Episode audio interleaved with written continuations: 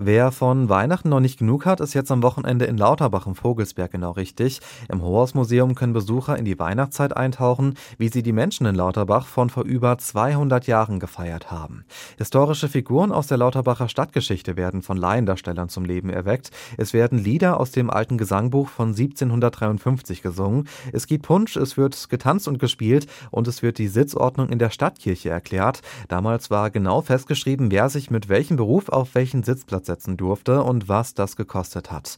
Das historische Weihnachten gibt es morgen und am Sonntag im Hohausmuseum in Lauterbach, jeweils von 14 bis 17 Uhr.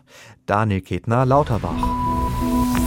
Vor kurzem waren sie ausnahmsweise auch bei uns in Osthessen zu sehen, zum Beispiel in Grebenhain im Vogelsberg. Faszinierende Nordlichter. Wer das Himmelsspektakel verschlafen hat, kann die leuchtenden Sonnenstürme am Wochenende noch einmal erleben. Und zwar im Planetarium des von der Au Museums in Fulda. Am Samstag tanzen hier grüne Nordlichter über die Decke des Raumes. Die Aufnahmen stammen von einem Astrofotografen. Ihm ist es mit speziellen Kameras erstmals gelungen, die Nordlichter in Form von hochauflösenden Videos einzufangen. Dazu gibt's außerdem noch jede Menge spannende Infos zur Entstehung der bunten Lichter. Los geht's um 15.45 Uhr. Die Vorführung dauert eine Dreiviertelstunde. Nina Roth, Fulda.